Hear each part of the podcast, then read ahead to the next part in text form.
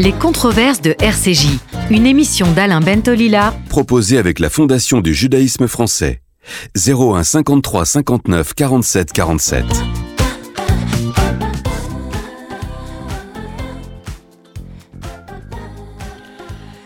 Bonjour à toutes et à tous. Euh, nous reprenons pour la première fois cette, euh, cette année euh, scolaire, nous reprenons nos habitudes de controverses le dernier jeudi du mois, ne l'oubliez pas.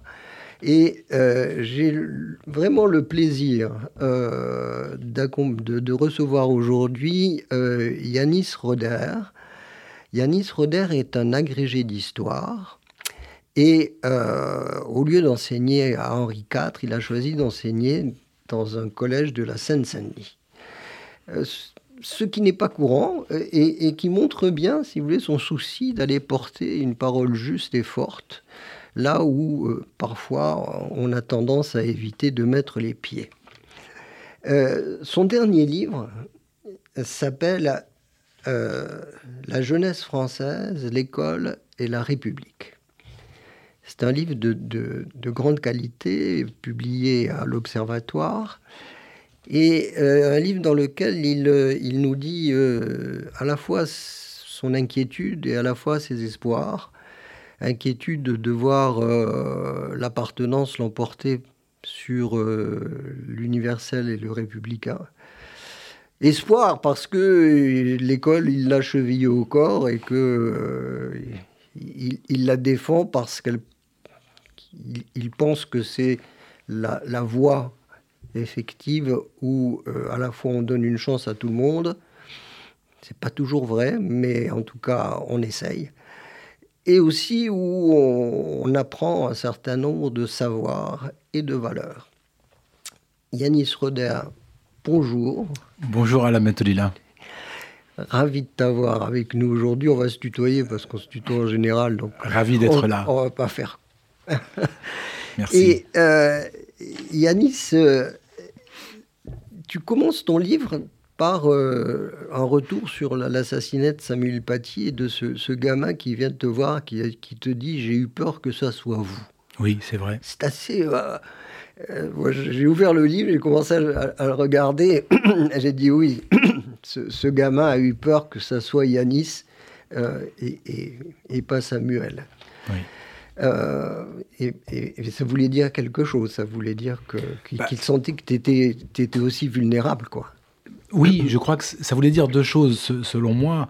Euh, d'abord, euh, qu'effectivement, il voyait dans son professeur un professeur engagé, un professeur qui défendait certaines valeurs, et notamment les valeurs de la République ce qui a mené à l'assassinat de Samuel Paty, c'est, notamment son travail sur la liberté d'expression.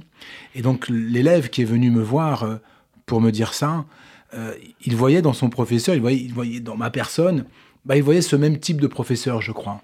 Et puis la deuxième chose, c'est que il a dit j'ai eu peur que ce soit vous. Mmh. C'est-à-dire qu'il y a un attachement, un, attachement affectif euh, à la personne que je suis, au-delà mmh. du professeur.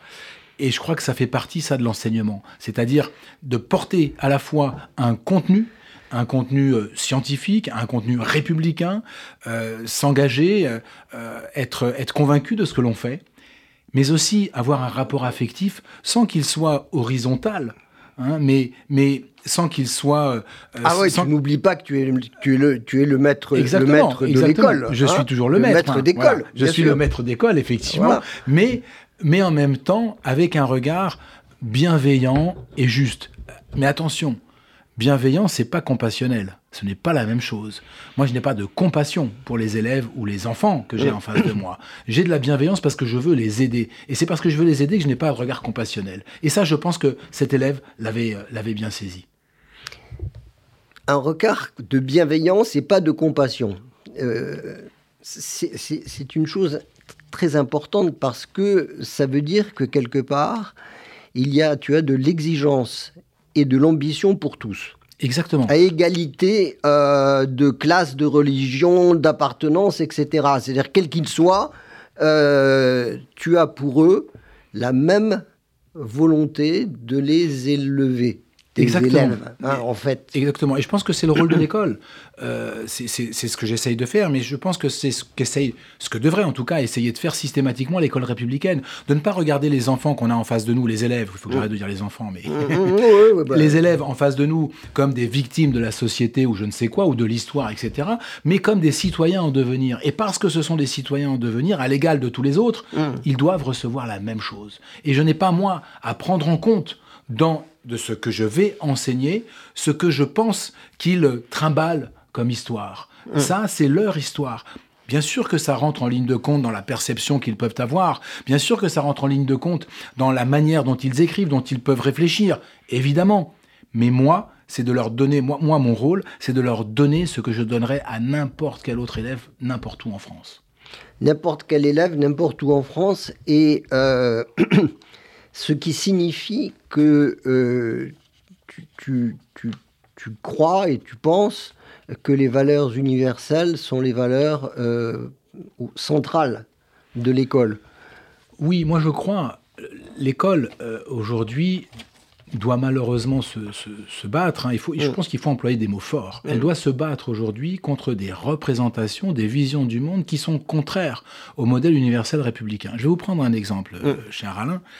Euh, je, discutais avec une amie qui est professeure à l'université et qui vient de se rapatrier sur Paris pour des raisons mmh. personnelles, et qui a mis son enfant, qui est une petite fille de 9 ans, dans une école primaire de son quartier. 19e mmh. arrondissement de Paris. Et la petite revient euh, assez bouleversée depuis la rentrée, en disant, mais maman, euh, les enfants... Collège? École primaire. École primaire. Ils ont 9-10 ans. Cycle 3, quoi. Voilà, ils ont 9-10 ans. Maman, on me demande tout le temps quelle est ma religion, quelle est mon origine. Voilà. Cette petite n'a pas voulu dévoiler ce qu'elle était, elle a dit qu'elle n'avait pas d'origine. Donc d'autres élèves Elle a dit qu'elle n'en avait pas. Elle a dit qu'elle n'avait pas d'origine. Elle n'a pas dit qu'elle ne voulait pas le dire, mais elle a dit qu'elle n'en avait pas. Non, elle a dit qu'elle n'en avait pas. Ah, ah. Parce qu'elle ne veut pas le dire, mais ça, elle n'a pas dit qu'elle ne voulait pas le dire. Et les élèves, les autres gamins lui ont dit Ah bon, t'as pas d'origine, donc t'es française, donc t'es chrétienne. et ce que rapporte la petite est très intéressant et en même temps très inquiétant. C'est qu'il y a une obsession identitaire chez des enfants de 9-10 ans qui veulent absolument faire rentrer tout le monde dans des cases, dans des identités, dans des origines, dans des religions, dans des pratiques. Et par exemple, euh, cette, petite, cette petite fille rapportait qu'une autre élève avait dit qu'elle était française, eh bien elle a dû s'excuser auprès de ses, ses gamins d'être française.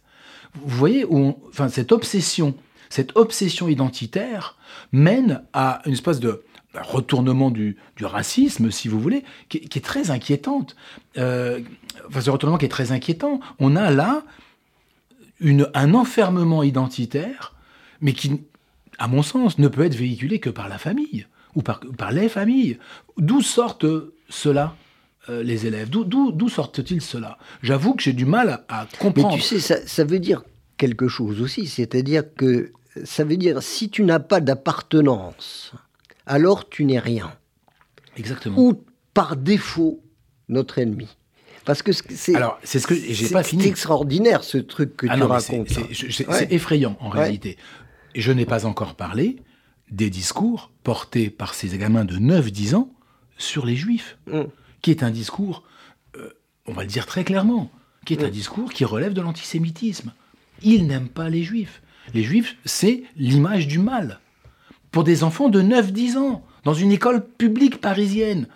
Mais on se dit que on, se prépare un monde de fous. Et, je suppose aussi, d'ailleurs, les, juifs, c'est le mal. Mais ça n'est pas le mal parce que certains juifs, euh, dans certaines parties en Israël, font le mal. C'est le mal par, Parce que ça, ça se discute. C'est le mal par nature. Voilà, c'est le mal par essence. C'est le mal par, essence et par nature. C'est ça qui est, le, qui est véritablement le plus effrayant, quelle que soit d'ailleurs euh, l'appartenance. Lorsque l'appartenance est, vue comme mauvaise par nature, et non pas par les actes que certains d'entre eux font, Parce que, tu, vois, c'est toute la question que j'essaye toujours de défendre en disant, mais, mais je, je, peux être en désaccord total avec ce qui se passe euh, dans, dans, certains cercles en Israël, je suis en désaccord total avec un certain nombre de dirigeants israéliens, et pour autant, et pour autant, je, ne vais pas euh, les, euh, par le fait qu'ils sont juifs, euh, les, les, dénoncer en tant que juifs. Non, non, bien sûr, bien sûr. Mais c'est toute la, c'est toute la dimension, la dimension essentialisante du racisme d'une manière générale et de l'antisémitisme mm. en particulier, puisque c'est de ça dont, nous parlons. Mais ça, je vous disais cela, enfin, je te disais cela, Alain, parce que je me disais, mais c'est là le rôle de l'école, de faire sortir ces enfants à qui on balance ça quand même. Parce qu'ils n'ont pas inventé. Non, non, bien sûr que non. Cette idée-là d'être absolument d'avoir cette identité chevillée au corps qui serait immuable. Eh bien, l'école de la République, justement, elle doit lutter, et c'est son rôle de lutter contre cela. C'est-à-dire de faire comprendre qu'au-delà du particulier, il y a l'universel, qu'au-delà de l'intérêt particulier ou communautaire, il y a l'intérêt général. C'est ça le rôle de l'école. Vous savez, enfin tu sais, l'article 111 euh, 1, c'est le seul dont je connais le numéro parce que c'est pas, pas très compliqué. 111-1 du Code de l'éducation dit que le rôle de l'école, c'est de bien sûr transmettre des connaissances, mais c'est aussi faire partager les valeurs de la République. Eh bien, les valeurs de la République, c'est lutter contre ce particularisme-là, cet enfermement identitaire, justement, qui empêche de penser l'universel. Et qu'est-ce que c'est que penser l'universel? C'est vouloir pour tous les autres ce que je voudrais pour moi. C'est ça l'idée. Et c'est ça que doit défendre euh, l'école de la République pas vouloir pour tous les autres ce que je ne voudrais pas pour moi exactement, non plus. Exactement, Et donc ça c'est ça c'est le rôle de l'école, mais mais euh, ça veut dire que les parents doivent accepter que quand on met l'enfant, son enfant, à l'école de la République, il n'est plus seulement son enfant. Il devient, comme tu le disais tout à l'heure, un élève, au sens où il va s'élever. Et au sens où devenir un élève, c'est devenir un apprenti citoyen un apprenti citoyen qui va prendre conscience du sens de l'intérêt général. Et le sens de l'intérêt général, on ne peut l'avoir, on ne peut l'acquérir que si on accepte le temps de l'école de se dégager de ce qui nous détermine en premier lieu. C'est-à-dire de cette, identité dans laquelle on se pense enfermé.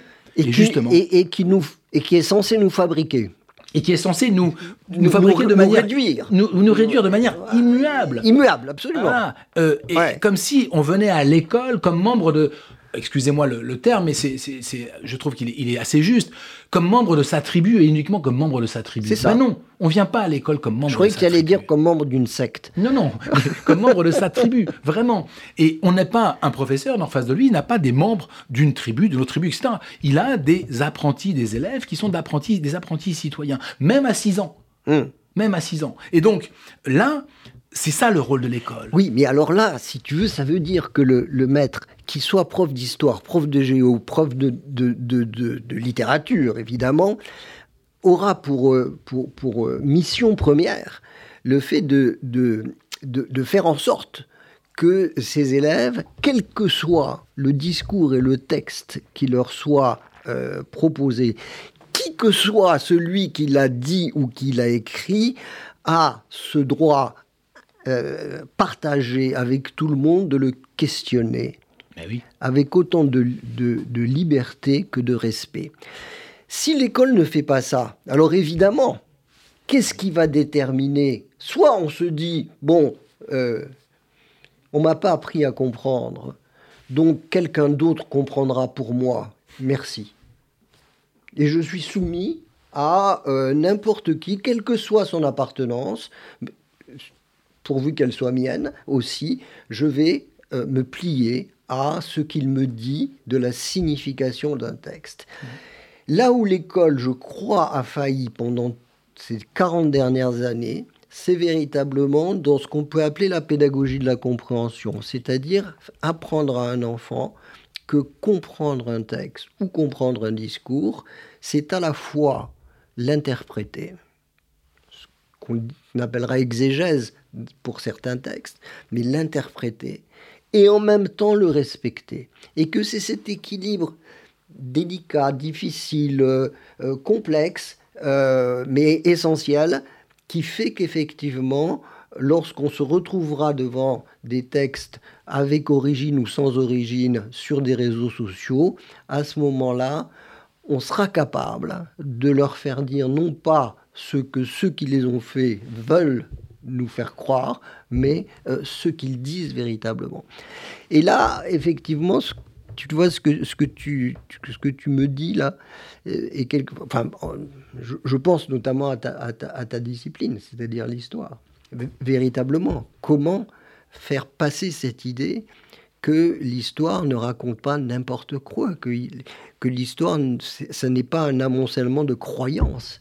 Oui, c'est très important. Parce que, que tu, dis plein de choses, en fait. Parce oui, pardon. non, non, mais c'est extrêmement intéressant. D'abord, la première chose que, que j'entends dans ce que tu dis, c'est que, et c'est tout à fait ça le rôle de l'école, l'école, elle doit aider les élèves à construire euh, leur esprit critique, c'est-à-dire leur capacité, leur capacité à penser le monde par eux-mêmes. Ce qui est extrêmement difficile. Très difficile. Parce que comment on pense le monde On est tous dans des familles qui nous déterminent en termes de vision du monde. Et l'école offre cette possibilité de se dégager justement de ces déterminismes, euh, évidemment dans l'idéal, déterminismes économiques et sociaux, mais aussi déterminismes culturels, déterminismes religieux, etc. Elle doit, elle doit le faire, c'est sa mission, c'est une de ses missions premières. Euh, et c'est là où, où, ça se complique. C'est-à-dire que l'école, elle peut amener des, élèves à penser contre eux-mêmes. Et ça, c'est extrêmement compliqué de penser contre soi-même, de découvrir les philosophes des Lumières, de penser que oui, on va, et c'est la deuxième chose dont tu parlais, on va, on va euh, réfléchir à partir de ce que nous dit la science, c'est-à-dire réfléchir à partir de ce qui est scientifiquement démontrable. Et parce que c'est scientifiquement démontrable, c'est a priori acceptable par tous ceux qui sont là, croyants, non croyants, mm, mm, agnostiques, mm, athées, etc. Euh, voilà, et c'est ça, euh, et c'est ça, c'est comme ça qu'on va expliquer, par exemple, comment on fait de l'histoire.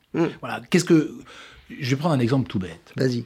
Euh, voilà, la bataille, ou plutôt, allez, un épisode biblique que tout le monde connaît, Moïse frappa la terre, euh, la, mer de son bâton et la mer s'est ouverte en deux, etc. Les élèves connaissent ça, non pas qu'ils ont lu la Bible, mais ils ont vu le dessin animé. Hein. Oui, ils ont le film. Ou le film. Encore le film, voilà, c'est. Mais surtout le dessin animé, euh, voilà. Donc euh, Moïse. Et moi, on en parle en classe. Je dis voilà, est-ce que ça c'est de l'histoire?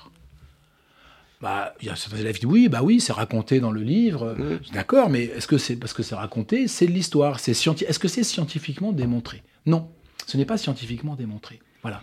Ce que l'on sait, c'est qu'effectivement, les Hébreux sont passés quelque part. Mmh.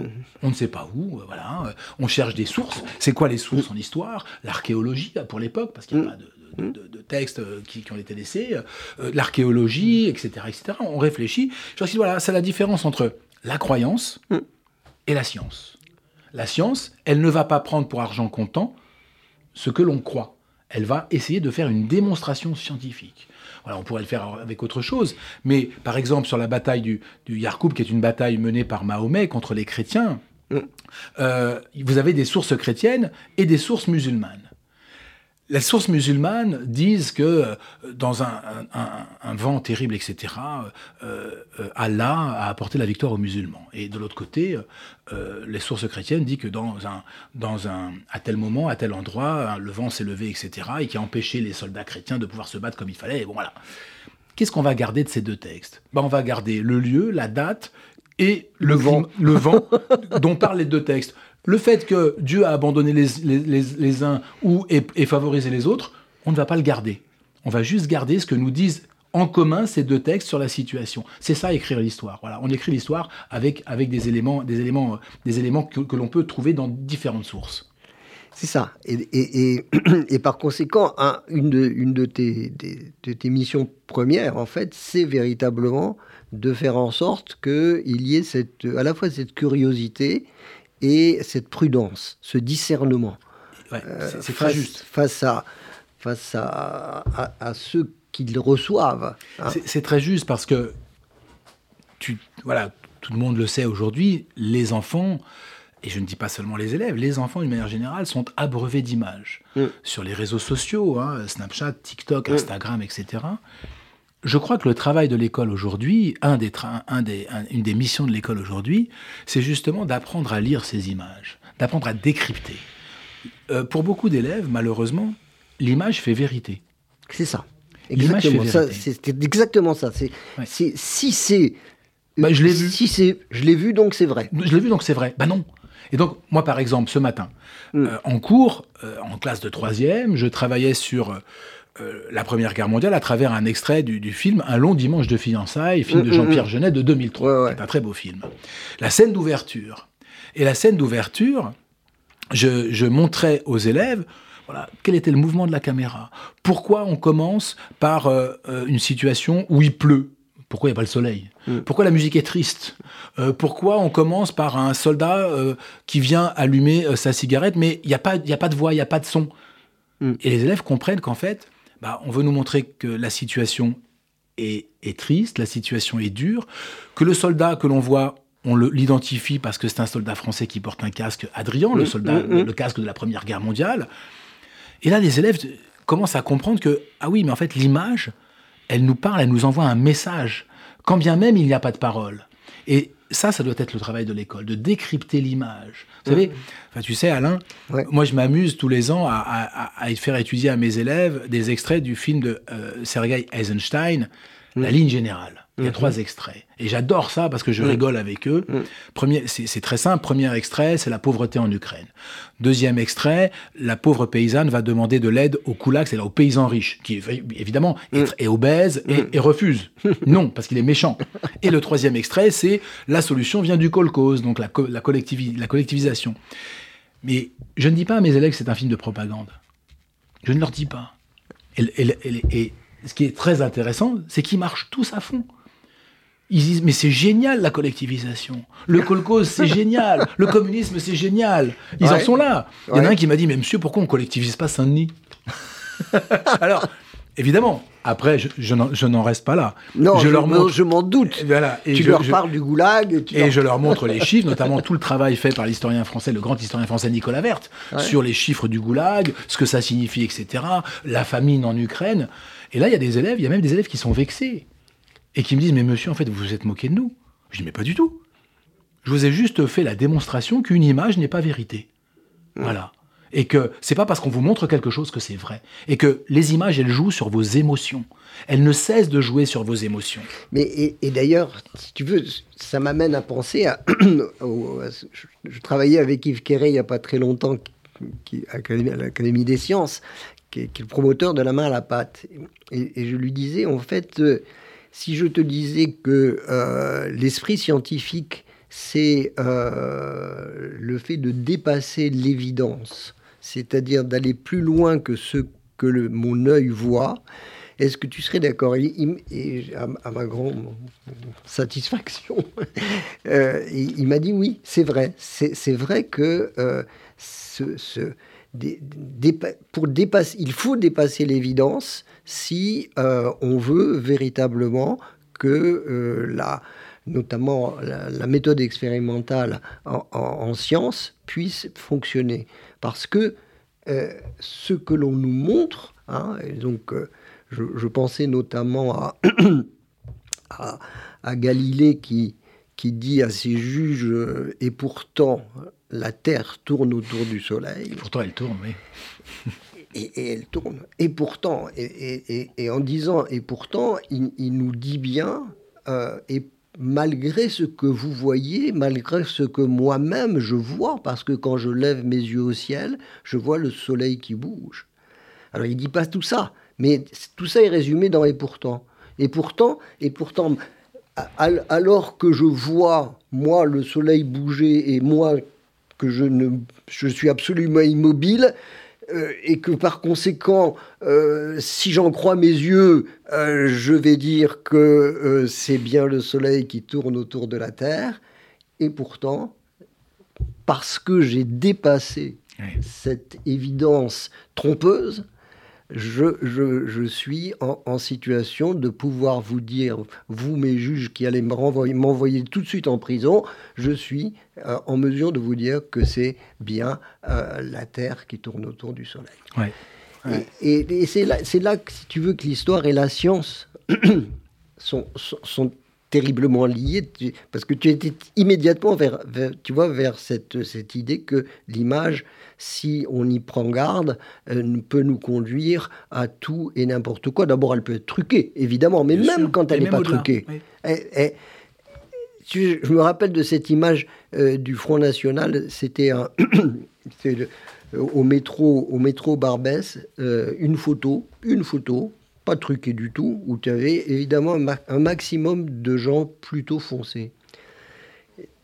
Et, dessous, il y avait euh, demain le grand remplacement. Oui. Et tu vois ça, tu vois, alors tu sais pas où c'est, tu là, voilà. Pas de contexte. voilà tu balances ça comme ça, évidemment, dis, oh là, là, on n'est plus, enfin, on n'est plus chez nous.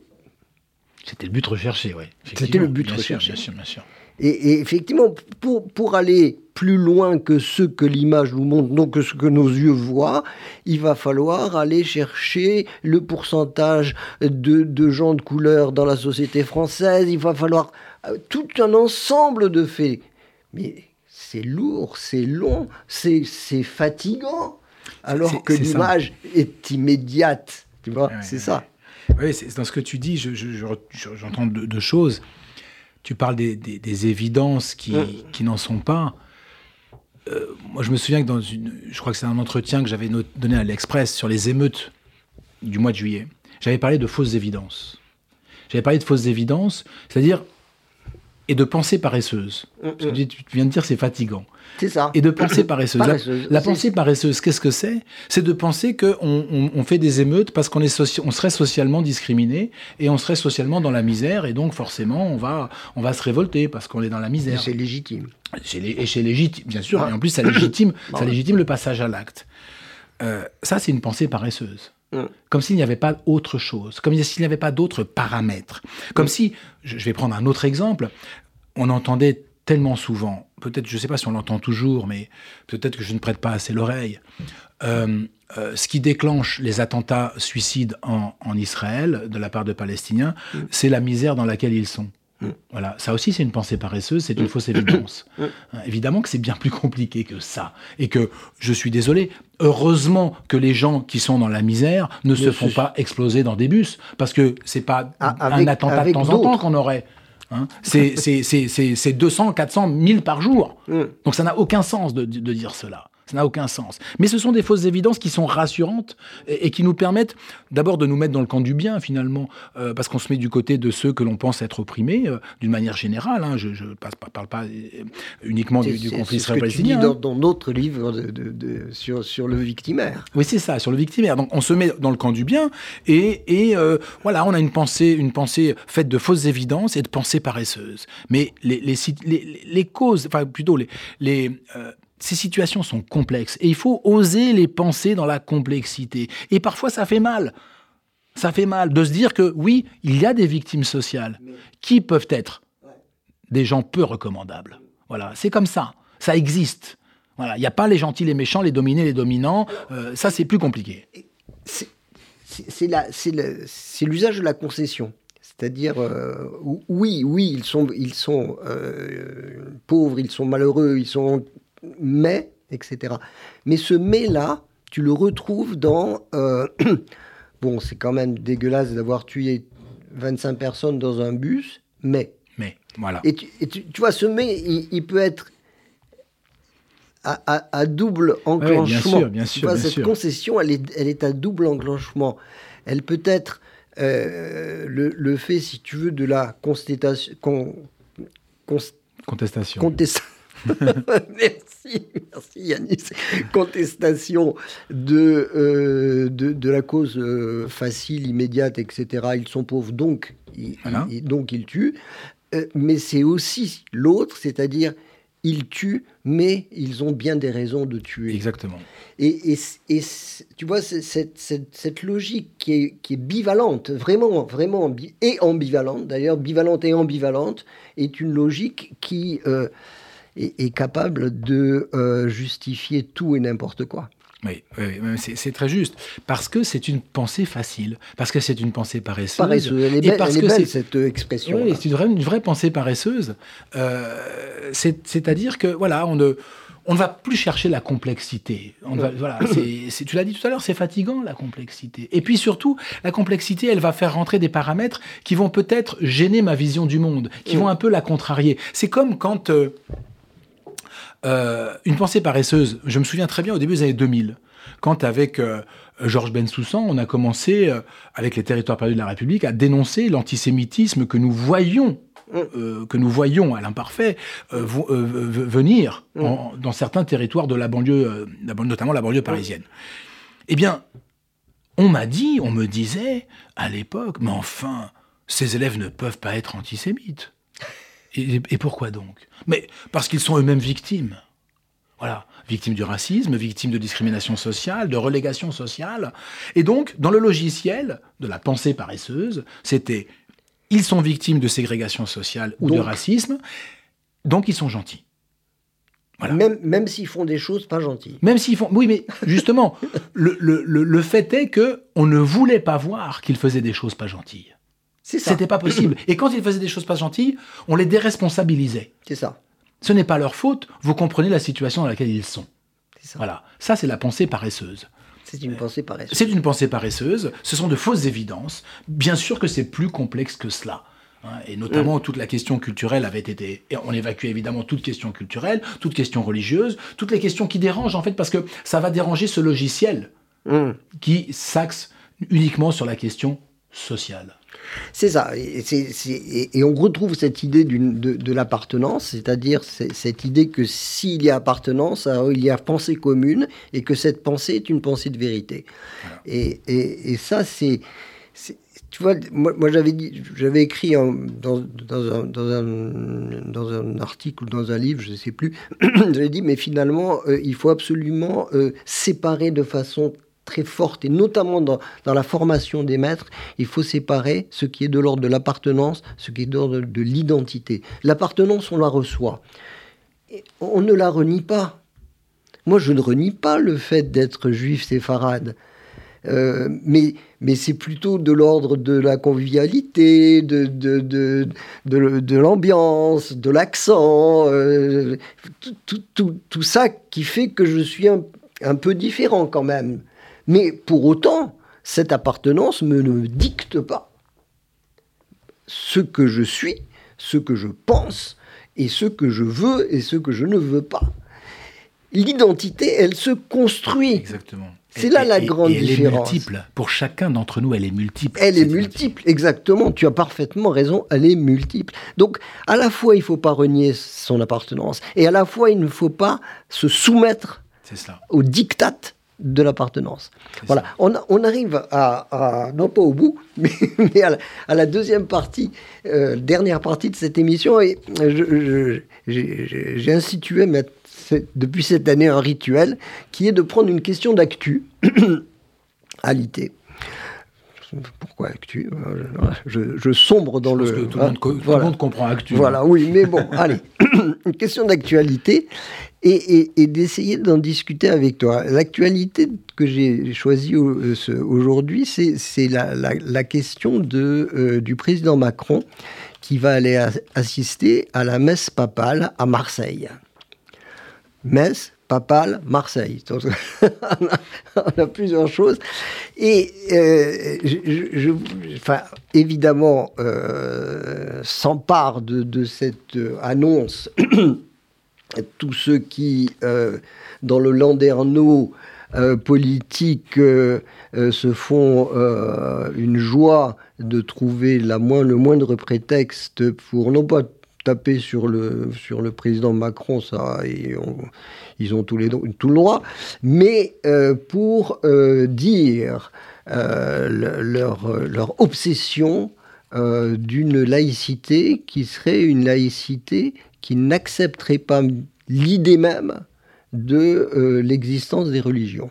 Quand on, quand on écoute euh, les, les, les, gens de la France insoumise, euh, l'idée qui sort, c'est que finalement, un président d'une république laïque ne peut pas mettre les pieds dans une église. Je dis, mais mettre les pieds dans une église. Je ne dis pas aller communier dans une église, c'est une autre affaire. Mais mettre les pieds dans une église. Et donc, euh, quasiment, on demanderait qu'il démissionne euh, demain matin. Hein, en, gros, c'est ce que, c'est ce, que, ce que nous disait, euh, non pas Ruffin, mais Bompard. Il y a quand même des degrés dans, dans, hmm. dans le caractère sectaire de ces gens-là. mais voilà, je voulais te, te, te, te demander comment, comment tu voyais cette affaire en termes de euh, laïcité, euh, présidence, caractère présidentiel, le statut, hein, et, puis, et, puis la, et puis la messe quand même, euh, qui est effectivement la célébration. moi, je crois qu'il ne faut pas confondre les choses. Que effectivement, depuis 1905, l'Église, les églises et l'État sont séparés en France, mais que la laïcité française, d'abord, ce n'est pas l'athéisme, c'est la séparation. Et la séparation, qu'est-ce que c'est? C'est que euh, à la fois les églises ont pris leur euh, liberté, leur, le, euh, leur indépendance vis-à-vis -vis du pouvoir politique, donc le politique n'a rien à dire aux religieux sur ce qu'il doit penser. Il peut lui dire comment s'organiser. Voilà. Mais il n'a rien à lui dire sur comment il doit penser. Et le religieux n'a rien à dire à, aux politiques et à l'État sur la manière dont il doit mener ses politiques. Voilà, ça c'est la, la séparation. Maintenant, le président, lui, euh, est le représentant de tous les Français. Et à ce titre, il, d'ailleurs le ministère de l'Intérieur, le ministre de l'Intérieur est aussi le ministre des cultes. Hmm. Donc, à ce titre, il peut tout à fait, à mon sens, assister à des cérémonies religieuses. Admettons euh, qu'une grande personnalité, euh, une grande personnalité catholique vienne à mourir. Le président n'aurait pas le droit d'assister à la messe d'enterrement? Si, si messe d'enterrement il y a? C'est ridicule. Ce serait ridicule. Je crois sûr. que Johnny Hallyday a été enterré. Euh, il y a une cérémonie à euh, oui, l'église de, la Madeleine. De la Madeleine oui. Le président y était. Oui. Et c'est normal. Il représente les Français. Donc il va aux cérémonies où la France est représentée. Là, c'est le pape, chef d'une puissance étrangère. En plus. Le Vatican. Mmh. Voilà qui fait une messe. Je crois que c'est un peu le boulot du pape, parce que le pape, c'est l'évêque de Rome. A priori, c'est un évêque, il va faire il des messes. Il fait le job. Il fait le job. Maintenant, ce n'est pas parce que le président assiste à la messe qu'il adhère aux rites et aux pratiques. Ça, c'est son affaire privée. Vous savez, il y avait, euh, il y avait euh, c'est Kantorowicz qui, qui euh, distinguait les deux corps du roi. Mmh. Et il disait le corps privé, le corps public. Corps public, voilà. voilà. Mmh. Le corps privé, le président, c'est plus le roi, c'est le président, mais euh, le président, lui, il a le corps privé, il fait ce qu'il veut. S'il est croyant, pratiquant, je ne sais pas ce qu'il est, peu importe, c'est son problème, mais il, il, ne doit pas le montrer aux Français. Et il ne le montre pas en allant à la messe. Non. Il le montre s'il se signe. Voilà, c'est ça la, la, vraie question. S'il se signe. Comme Sarkozy l'avait fait. Exactement. Et ça, de mon point de vue, c'est une énorme erreur. Exact. Ça, c'est une confusion. Je suis bien d'accord. C'est une vraie toi. confusion. Un président n'a pas à se signer à l'église. Ni à communier. Ni à communier. Absolument pas. Il ne faut pas confondre les choses. Il est le représentant de tous les Français. À titre personnel, je ne me reconnais pas dans euh, le signe de croix et la communion. Voilà. Et donc, j'ai été choqué de ce geste. Ouais. Mais je me souviens parfaitement que on peut aller, enfin François Mitterrand allait euh, à, à assister à des messes, aller dans les cérémonies à la synagogue où il, il mettait toujours un chapeau, Mmh. hein, je me souviens parfaitement. Oui, il par mettait pas une respect, kippa, il mettait un chapeau. Exactement, par, euh, comme, comme Pierre Jox, je me souviens Oui. aussi de Pierre Jox qui mettait un Oui. chapeau, par respect pour le lieu de culte, mais il était là au nom des Français, au nom de la France. Et donc, il ne faut pas confondre les choses. Est-ce Et- que dans ton souvenir, il y, y a des présidents qui ont été dans une mosquée? Euh, je, là, comme ça, je, je ne sais pas. Euh, je ne vois, je ne vois Ce- pas. Cela étant, les, les- les choses sont très différentes, hein, parce que voilà, Oui, oui, je, je ne les sais pas. rituels sont très différents. Les rituels sont différents. Je ne sais Ouais. pas. euh, euh, je, réfléchis. Dans une mosquée, on se déchausse.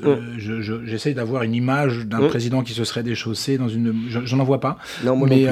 Peut-être, hein, peut-être. Euh, Mais est-ce que tu, pas- pas- enfin, pour continuer la, la- la chose, est-ce que tu penses qu'il serait bon que euh, le président Macron, après avoir euh, honoré de sa présence euh, la messe papale, euh, aille pas dans la foulée, mais parce que ça serait un petit peu, un petit peu gros, mais aille dans une synagogue, aille dans une mosquée, assister à, à- à un office, aille dans une- un temple protestant.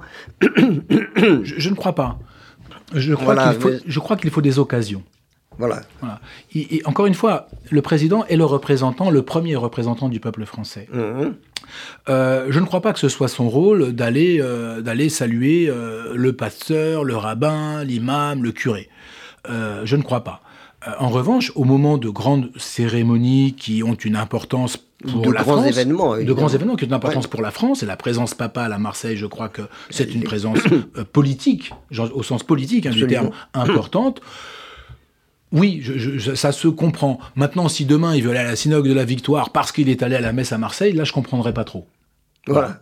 Oui, on est bien d'accord, on est bien d'accord. Mais tu vois, parce que c'est vrai, si tu veux, que quand un président va assister à une messe, et comme tu le disais très justement, il ne se signe pas et il ne communie pas, mais quand il va assister à une messe, euh, ce qu'il célèbre, ça n'est pas du rituel, c'est de la spiritualité.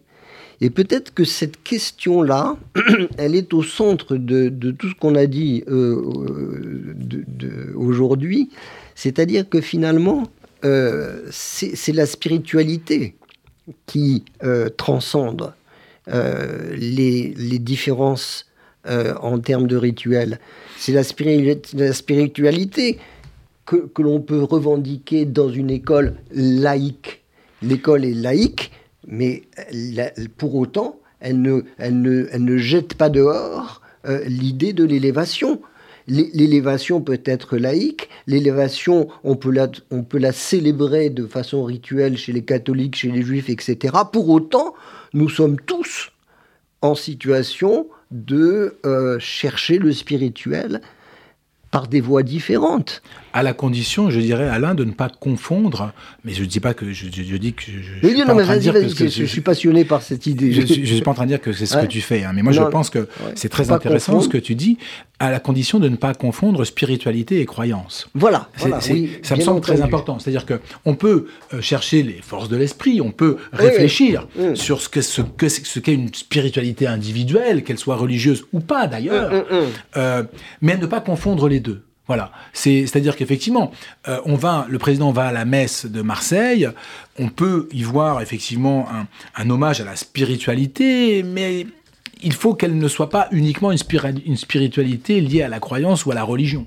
Voilà, Bien sûr que non. Elle peut être, elle peut être autre chose que, que, je dis à l'école, je crois dans une spiritualité laïque, c'est-à-dire le fait de s'élever par, euh, par cette volonté de, de qui nous vient de Babel et qui est la volonté d'aller chercher le savoir aussi haut que l'on peut, hein, et, qui est le propre de la laïcité. C'est le moment où, C'est-à-dire que, en fait, ce que, ce que tu dis quelque part, c'est que la transcendance, le fait que quelque chose qui nous dépasse, n'est pas uniquement religieux. Non, et, Et, je suis tout à fait convaincu de cela. Moi, je suis un profond républicain, mm. et je sais que j'adhère au projet républicain parce que j'y crois. Et d'abord, je me permets d'ailleurs à titre mm. personnel de penser que euh, les Juifs ont tout intérêt au projet républicain, réellement, et, pas au projet, au projet particulier communautaire, euh, euh, qui, qui, parce que parce qu'ils sont peu nombreux, parce que voilà, hein, on, sait que euh, la, question euh. ouais, la question démographique dans des systèmes qui sont multicommunautaires, euh, elle compte énormément. Le poids, hein, le poids économique, mais le poids démographique, ça compte. Voilà, donc le, système républicain, mais pas seulement pour ça, hein, parce que j'y crois aussi, le système républicain est pour les juifs, je pense, le, meilleur des, des systèmes aujourd'hui. je ferme cette parenthèse. Et, je pense que le projet républicain est un projet transcendant, c'est-à-dire qu'un projet qui nous dépasse euh, et, que l'on doit continuer à, construire en permanence, à renouveler peut-être, à repenser aussi, pourquoi pas, au regard du contexte, au regard de, des, différents apports euh, euh, qui, qui, viennent nourrir la France. Mais c'est un projet que l'on doit défendre, dans lequel on doit croire et, que l'on doit pérenniser, voilà, et qui nous dépasse. qui nous dépasse. Qui nous dépasse. C'est une forme de transcendance c'est une forme de transcendance, d'élévation, et, effectivement, elle, est ritualisée par oui, dans les religions. Il y a des rituels. Il, y a aussi des rituels républicains. Voilà. C'est l'idée. Mais, hein. mais tu as aussi un rituel républicain qui, Bien sûr. Qui, a toute sa place. Les, fêtes, les, les, les, les commémorations. Et ça n'est pas incompatible en non. plus. Les commémorations 11 novembre, 8 mai, euh, euh les, moments républicains euh, que, que, qui, qui, créent, qui créent euh, bah, le 14 juillet, bien sûr, où, où, je rappelle qu'on ne fête pas la prise de la Bastille, mais la fête de la Fédération, ce qui est très important. La fête de la Fédération du 14 juillet 1790, c'est-à-dire la France ne forme qu'une seule communauté, la communauté nationale. Et c'est-à-dire qu'il n'y a pas de communauté, d'autres communautés qui existent. Alors je sais que les journalistes, euh, euh, dans la presse écrite ou dans la presse, la presse d'une manière générale, parlent de communauté juive, communauté musulmane. Mais juridiquement, ça n'existe pas. Non. Voilà, la seule communauté qui juridiquement existe, c'est la communauté nationale. Absolument. Et, c'est ça que dit, c'est là que c'est ça que nous et nous communions ensemble le 14 juillet autour de cette idée-là, la fête de la fédération. Et ça, c'est ça la République. La République, elle nous dit quoi en fait? Euh, Elle nous dit, elle ne nous reconnaît chacun d'entre nous que par notre qualité de citoyen. Tout ce qui nous détermine au-delà ne l'intéresse pas. Ce qui fait que ça crée de fait, d'emblée, une stricte égalité entre tous les, citoyens toutes les citoyennes alors et que, tous les citoyens. Alors que l'appartenance, la, soumission à l'appartenance nie l'égalité. Exactement, exactement. Et, ça, c'est pour ça que ce modèle républicain, nous. Et ce que tu disais tout à l'heure qui était terrible, c'est-à-dire que cette idée des, des jeunes aujourd'hui de, de, de, ne se voir que dans la que, que dans l'appartenance que dans l'appartenance particulière particulière, et, et, terrifiant parce que justement c'est là qu'est la source de toutes les inégalités. Et c'est là qu'est toute la source de tous les conflits. Absolument. D'où la nécessité de la laïcité. Parce que la laïcité justement elle, elle, elle explique aux enfants que non je ne te regarde pas comme étant euh, de la couleur que tu es, de l'origine que tu es, de la religion que tu es. Ça ne m'intéresse pas. Je te regarde uniquement comme l'élève, futur citoyen que tu es. Tout ce qui te détermine par ailleurs, ça reste chez toi. Euh, en tout cas, je ne vais pas moi en faire cas. D'où la nécessité de prôner l'universel. L'universel qui passe par la laïcité. Absolument. Yanis, merci beaucoup. Merci Vraiment, beaucoup. j'étais ravi et ça me beaucoup de plaisir de, dans cette discussion. Euh, donc nous, terminons ici. Je voudrais vous annoncer les deux prochains invités que j'aurai le plaisir d'avoir euh, le, le, 26 octobre.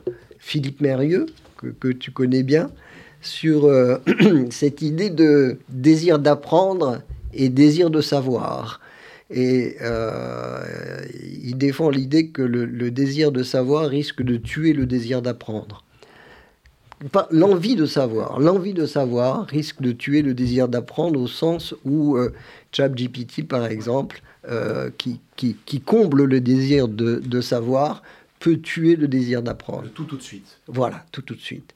Et puis, euh, Luc Ferry, le 30 novembre, euh, avec son livre qui qui parle de la quête absurde du bonheur. Alors c'est un livre à compte au courant parce que on a eu énormément de livres qui disaient le bonheur, le bonheur, le bonheur, et là on a un livre qui dit attention, c'est pas si simple et euh, cette attitude risque de nous coûter cher. Voilà, merci encore Yannis. Merci beaucoup Alain pour cette invitation.